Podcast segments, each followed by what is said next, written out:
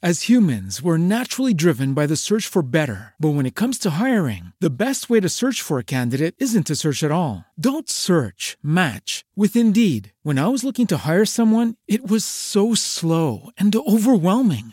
I wish I had used Indeed. If you need to hire, you need Indeed. Indeed is your matching and hiring platform with over 350 million global monthly visitors, according to Indeed data, and a matching engine that helps you find quality candidates fast. Ditch the busy work. Use Indeed for scheduling, screening, and messaging so you can connect with candidates faster. And Indeed doesn't just help you hire faster. 93% of employers agree Indeed delivers the highest quality matches compared to other job sites, according to a recent Indeed survey. And listeners of this show will get a $75 sponsored job credit to get your jobs more visibility at Indeed.com slash podcast. That's Indeed.com slash podcast. Terms and conditions apply. Hello, it is Ryan, and we could all use an extra bright spot in our day, couldn't we? Just to make up for things like sitting in traffic, doing the dishes, counting your steps, you know, all the mundane stuff. That is why I'm such a big fan of Chumba Casino. Chumba Casino has all your favorite social casino style games that you can play for free anytime, anywhere with daily bonuses. That should brighten your day a little. Actually, a lot. So sign up now at chumbacasino.com. That's chumbacasino.com. No purchase necessary. VGW Group. Void were prohibited by law. See terms and conditions. 18 plus. Crónicas de Espanto. Bienvenidos a la Casa del Terror. Una vez más, como cada domingo. Acontecimientos envueltos en el mejor regalo para la imaginación. Es decir, en forma de leyenda. Escuche y usted juzgue por sí mismo. Comenzamos.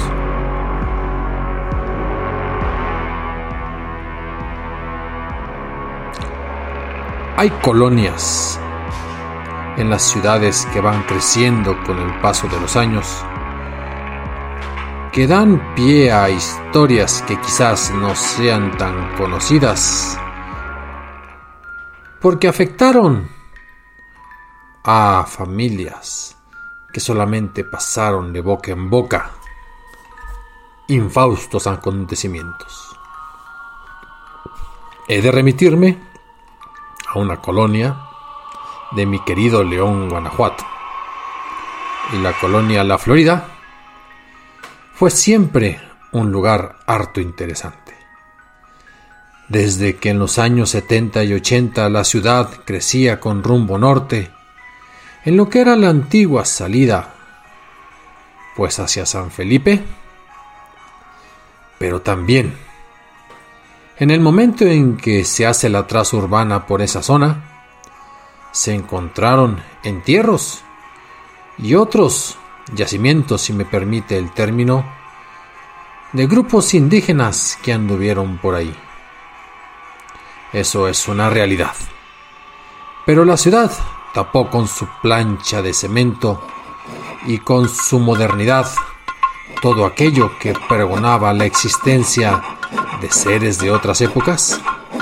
Y las casas se compraron, se utilizaron, se vendieron, se rentaron, dejando como trasfondo los espíritus que ahí vagaron y existieron desde el principio. Y por esa misma razón, un señor llamado Toño, que estaba adquiriendo una casa y le pidió a un albañil de la región, maestro albañil, usualmente trabajaba solo, no querían muchos ser sus peones o sus ayudantes, y a él le decían el Jeras. La imagen que ustedes pueden imaginar es típica para los años 80 a los que me refiero. Ropas holgadas, botas industriales, cachucha ladeada, una que otra aventura de haberse ido al otro lado al gabacho y haber sido regresado por la policía migratoria. Conocido y recomendado en todo el norte de la ciudad porque sus trabajos de albañilería eran buenos pero también porque él cobraba lo justo, era baratero. Pero pocos sabían que el Geras también era una especie de mago blanco, un conjurador de brujerías, maldiciones y hechizos. Un buen tipo. No practicaba la magia negra, solo rompía las fuerzas negativas de brujos en contra de las víctimas. Pero eso lo tuvo que saber Toño a base de experiencias. Y entonces aquí resulta que Toño contrató a Aljeras para que le hiciera unas reparaciones en una casa que había adquirido. Y en esa casa, pues, todo era una especie de misterio. No hablaba por sí misma la casa, pero su penumbra, su ensombrecido espacio, daba que pensar. Toño decía, ah, son meras elucubraciones. Geras, haz las siguientes reparaciones y por favor construye un segundo baño en esta casita que recién desocuparon. Parece ser que se le rentó durante 15 años a los mismos inquilinos, pero yo ya la compré. Y Toño seguía, dando instrucciones. Geras, por favor, haz tu mejor trabajo porque yo mismo voy a habitar esta casa con mi familia. Así es que comenzaron los trabajos y una tarde Toño acudió a ver qué se ofrecía, pues ya había una semana en reparaciones en la casa. Así es que llegó y dijo, ¿qué hubo, Jera? Vengo a ver cómo vamos con los trabajos. Ya me surtieron los materiales que vamos a ocupar para el nuevo baño. Ahorita ando haciendo la zanja para meter la tubería de desagüe. Bueno, voy a quedar un rato aquí para ayudarte. Incluso, si no te preocupa, mijeras, voy a raspar la pared del primer cuarto para que luego la resanes. Muy bien, patrón, si quiere ayúdeme.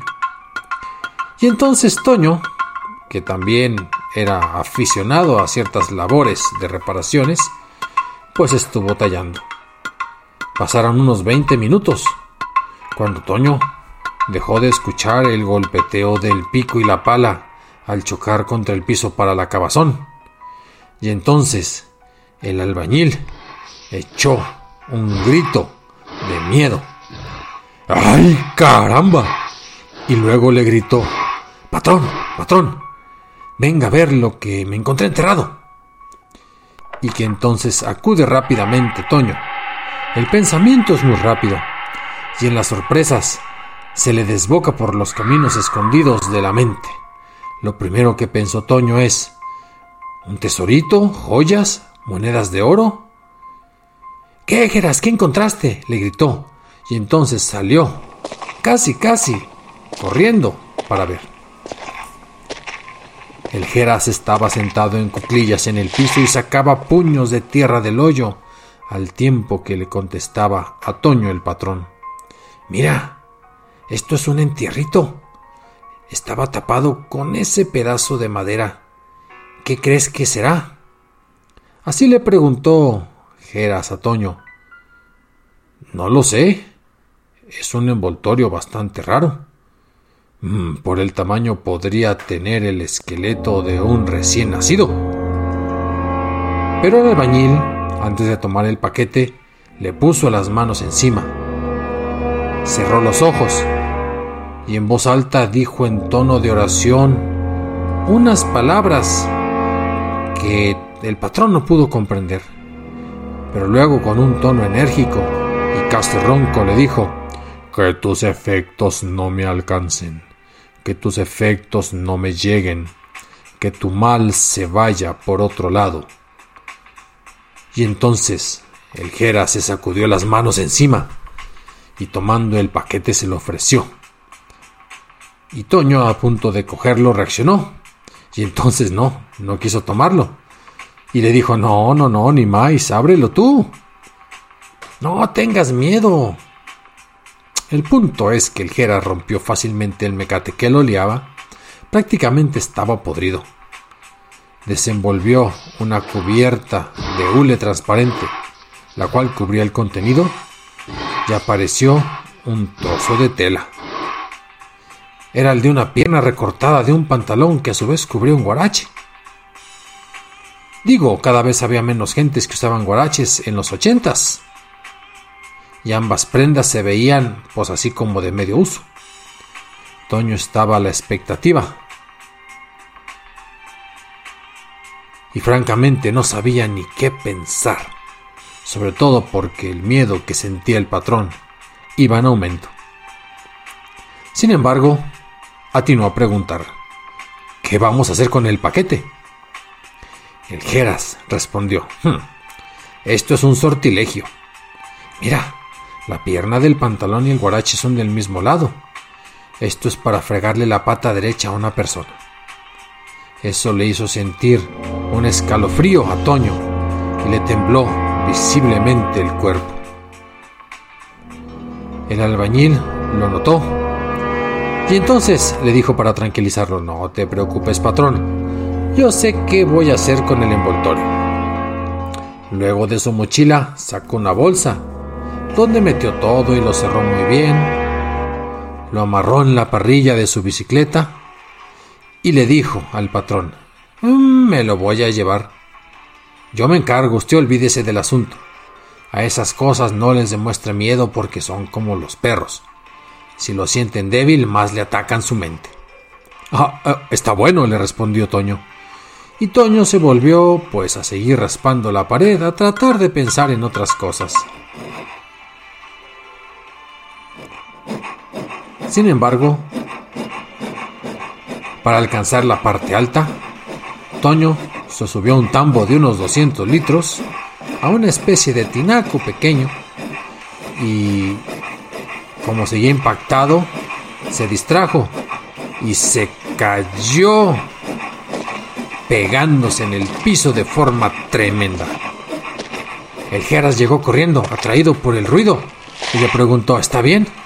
Oh, creo que sí, solo tengo como torcido el pie derecho. No pasa nada más.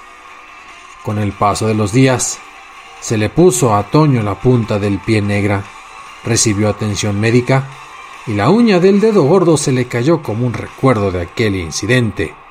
¿De ultratumba? No lo sabía. Pero el tiempo dio lugar a otro tipo de circunstancias. La casa se reparó, se pintó y se habitó por la familia de Toño.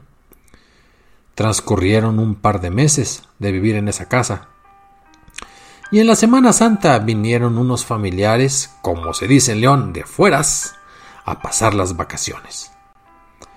Y luego de un rato de convivencia, el sobrino Beto le dijo: Tío Toño, ¿puedo pasar a tu baño? Claro, mijo, y le mostró el camino. Cuando regresó Beto, le preguntó: Oiga, tío, ¿aquí espantan? Pues que yo sepa, no. ¿Por qué la pregunta? Es que al entrar al baño sentí como que un niño se me abrazaba la rodilla y señalaba su pierna derecha. Incluso se me quedó como adormecida. Bueno, pero Toño y Beto olvidaron el asunto. Los días pasaron.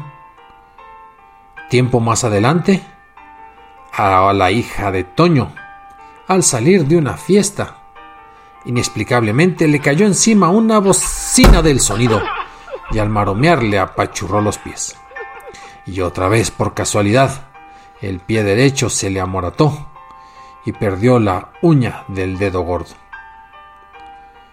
Como a las dos semanas, el hijo de Toño, que estaba soltero y que ahí vivía todavía, le telefoneó desde el trabajo para avisarle que había sufrido un accidente. Su pie derecho se resbaló torciéndose el tobillo hacia afuera y, curiosamente, tuvo fractura doble. Lo operaron, le colocaron una placa y cuatro tornillos metálicos. Necesitó más de seis meses para su rehabilitación. Todo esto todavía no le provocaba a Toño pensar en que la maldición seguía vigente.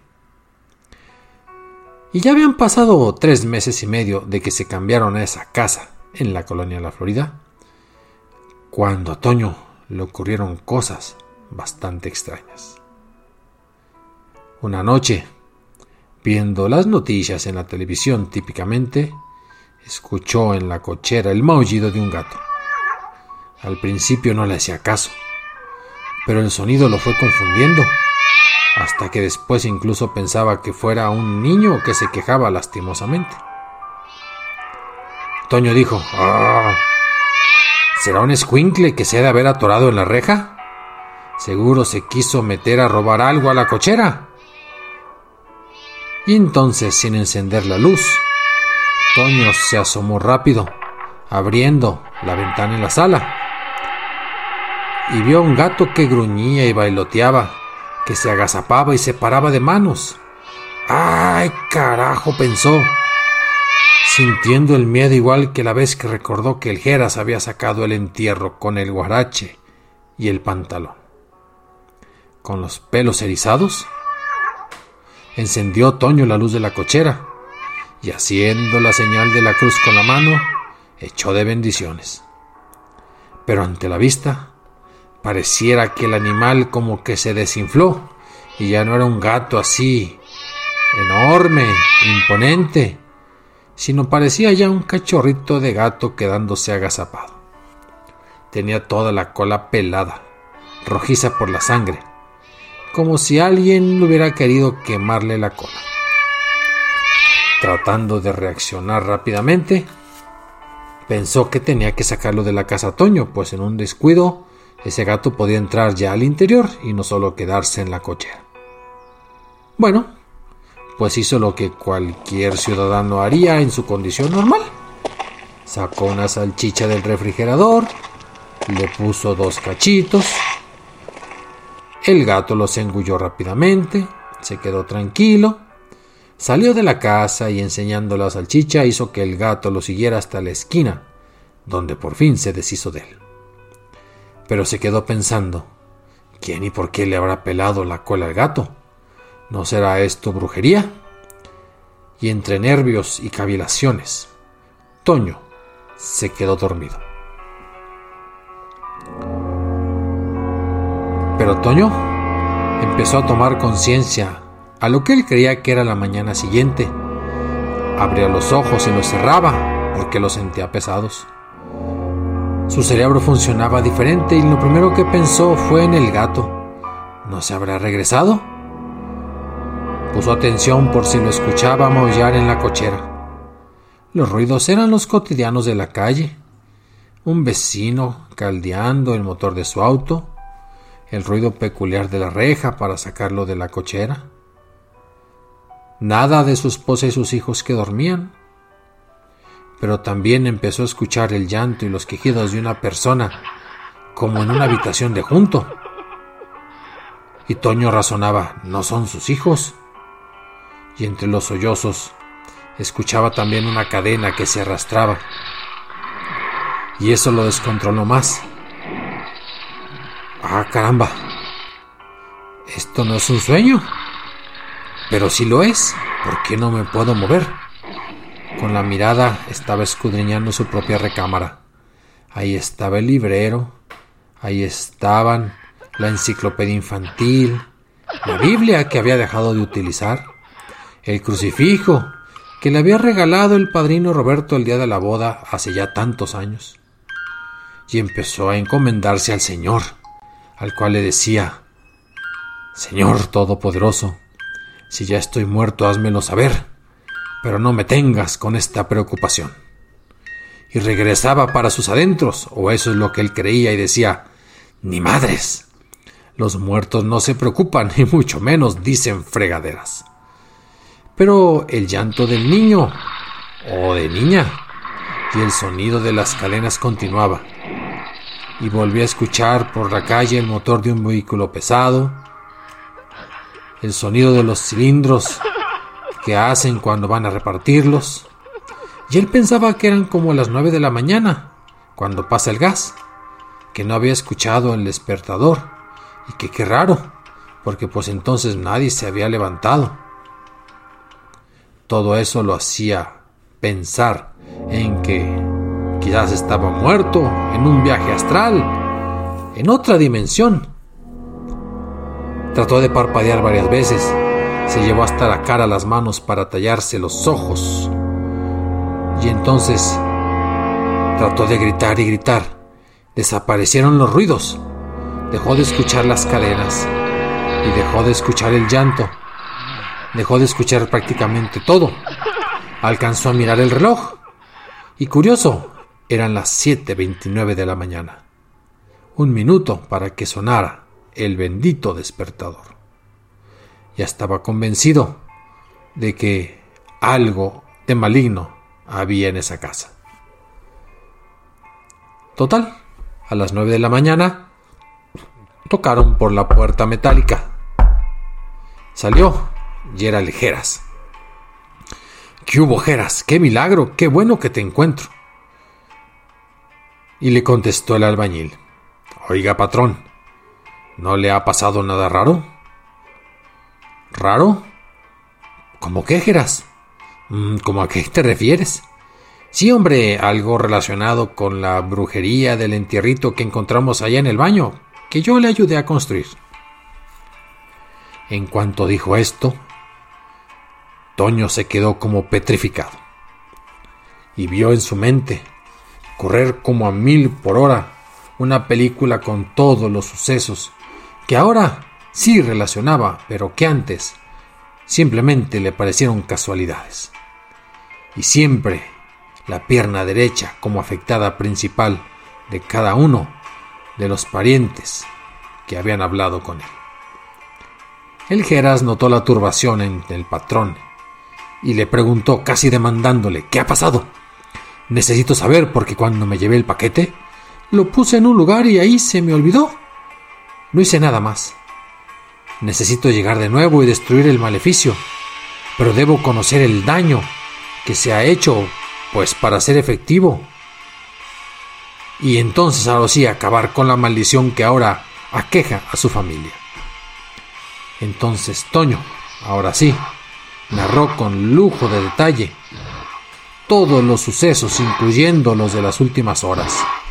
El asunto del gato con la cola ensangrentada, la del niño o niña lloriqueando dentro de la casa, las cadenas, a lo que el hechicero o el quitaembrujos o el albañil o el jeras. Ahora sí le contestó. Bueno, lo del gato no sé cómo pudiera formar parte de este embrujo. Pero lo del niño definitivamente no fue un sueño. Y le empezó a explicar con cuidado a Toño. Mira, lo de esta mañana no fue un sueño. Lo que pasa es que tú despertaste en otra dimensión. No sé si me entiendas. Los seres humanos vivimos en una dimensión donde podemos usar los cinco sentidos con los que pues Dios nos proporcionó para vivir en esta vida. Pero hay otras dimensiones que científicamente no se pueden comprobar, pero algunos las hemos visitado. Sabemos que ahí están, encapsulando sucesos que ocurrieron hace un mes, un año o más, donde por alguna injusticia alguien sufrió mucho, y mientras ese terrible sufrimiento no se ha conjurado, se desatan en ese lugar sucesos sobrenaturales que dañan pues en la mente y en el cuerpo a las personas que invaden esos espacios. Entonces, lo que tú crees que soñaste realmente fue una visita que hiciste a un hecho del pasado que aquí en tu casa ocurrió. El problema es que se suman dos fuerzas negativas. El sufrimiento de esa persona, niño o niña, y el deseo maligno de quien armó el sortilegio. Y Toño había escuchado todo eso boquiabierto, incrédulo, pero enormemente preocupado. Y entonces pensó, ah, caray, ¿a dónde traje a vivir a mi familia? Pues sí, sí, eso es una realidad, le contestó. Pero no te preocupes, Pero para eso tragó saliva Gerardo. Viendo todo ese tono, le contestó el albañil. Mire, patrón. Como quien dice, yo no fui a la escuela, yo apenas acabé la primaria. Soy albañil, soy maestro, es el oficio que conozco desde hace como 40 años. No sabré mucho, pero tengo experiencia en eso de brujerías, en eso de lo sobrenatural, y le pido que tenga confianza en mí. La experiencia esa que le menciono me ha ayudado y ha ayudado a varias gentes. ¿Y sabe qué? Nunca he querido recibir dinero por esos rituales que elaboro, porque entonces siento que se me acabaría la facilidad y un poquito la gracia de Dios para poder eliminar el mal de la vida de los demás. Gerardo sintió, ahora sí un poco de confianza, y Toño, casi casi con la cara, se disculpaba porque sentía que había ofendido a ese albañil que era algo más, que podía confiarle su vida en ese momento. Está bien, está bien, amigo, pero ¿qué vamos a hacer con el caso? Mire, patrón, no se preocupe. Lo que tenía que saber, ya lo sé. Me voy a ir, pero a él le encargo que en dos horas no entre ni salga nadie de su casa. Después, ya todo tranquilo. Ya no va a volver a pasar nada. Tengo que ir por el entierro que encontramos. Tengo que realizar unos rituales. Tendrán que ser aquí, a la entrada, a la puerta. Y mientras, no se muevan. Y dicho y hecho, Gerardo se fue. La esposa había escuchado todo eso. Y cuando regresó Gerardo, de forma curiosa, Gerardo empezó a realizar una especie de oración, un tanto poco escuchada. Y mientras la estaba rezando, le dijo a toda la familia, nadie se mueva, quédense todos donde están. Y Toño escuchó de su esposa lo siguiente. Ay viejo, qué bueno que estás tomando acciones, porque me contaron unos vecinos que los inquilinos que ocuparon la casa los últimos cuatro años la habían recibido en traspaso de unos familiares que vivieron pues parece que más de 10 años en ella. Y que ellos tenían un niño que padecía de sus facultades mentales. Cuando ese niño fue creciendo, se fue haciendo muy agresivo y con todo el dolor de su corazón, clavaron una barra de fierro en el piso de su recámara y lo amarraron con una cadena al pie derecho, donde lo mantenían sometido. Todo eso parece como que le abrió la mente y la inteligencia a Toño. ¿Y por qué no me habías dicho? Bueno, pensé que no me ibas a creer. ¿Cómo que no te iba a creer si en esto se nos va la vida? Pero eso no fue todo. Déjame contarte, viejo, lo que me dijeron los vecinos que aquí había ocurrido. Ah, ¿hay más cosas? Por supuesto. Dicen que ese niño en malas condiciones terminó por destruir ese matrimonio. Que incluso el papá, viendo como una maldición y una carga al pobre niño, no estuvo conforme con que el niño estuviera amarrado, sino que incluso por ahí parece que encargó una especie de embrujo para que el niño falleciera. Y así ocurrió. Imagínese usted el dolor de una madre cuando en una mañana que llega, pues para darle de comer al niño, encuentra que la misma cadena se le había atorado en vueltas en el pie derecho y que el niño como al querer desatarse también se había atorado con la cadena al cuello y entonces batalló poco a poco en respirar y con el paso de los segundos y los minutos el niño falleció. Grande fue el llanto de una madre al descubrir a su hijo de esa manera. Y estábamos para aquella época en los 70. Y al encontrar semejante escenario, ¿Quién sabe cómo habrá hecho el papá? ¿Cómo habrá negociado con los sepultureros y la funeraria? Pero parece ser que eso fue lo último que se conoció de esa familia y abandonaron la casa. Y de la familia anterior no comentan nada. Quizás también tuvieron los mismos incidentes que tuvimos nosotros. Caramba, es bueno saberlo. Pero al mismo tiempo que estaban comentando cierta circunstancia, ya había regresado el Geras y les dijo, Don Toño, ustedes tranquilos. La maldición está conjurada. Pero ¿qué creen ustedes? Que Toño ya no quiso quedarse en esa casa. Inmediatamente rentó en donde pudo. Puso la casa en venta. Y con el paso del tiempo, esa casa fue habitada por otra familia. Y que de esa familia tengan ahora malos recuerdos o cuestiones sobrenaturales, no lo sabemos.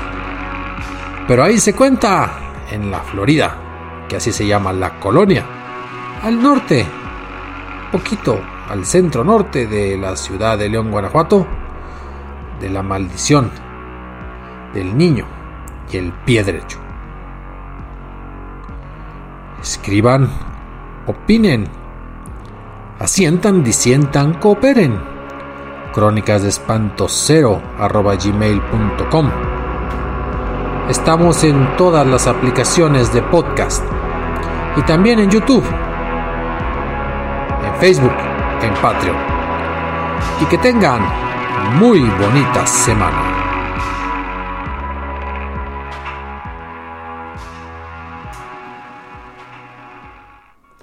Hello, it is Ryan, and we could all use an extra bright spot in our day, couldn't we? Just to make up for things like sitting in traffic, doing the dishes, counting your steps, you know, all the mundane stuff. That is why I'm such a big fan of Chumba Casino. Chumba Casino has all your favorite social casino style games that you can play for free anytime, anywhere with daily bonuses. That should brighten your day a little. Actually, a lot. So sign up now at chumbacasino.com. That's chumbacasino.com. No purchase necessary. Group. Void were prohibited by law. See terms and conditions. 18 plus.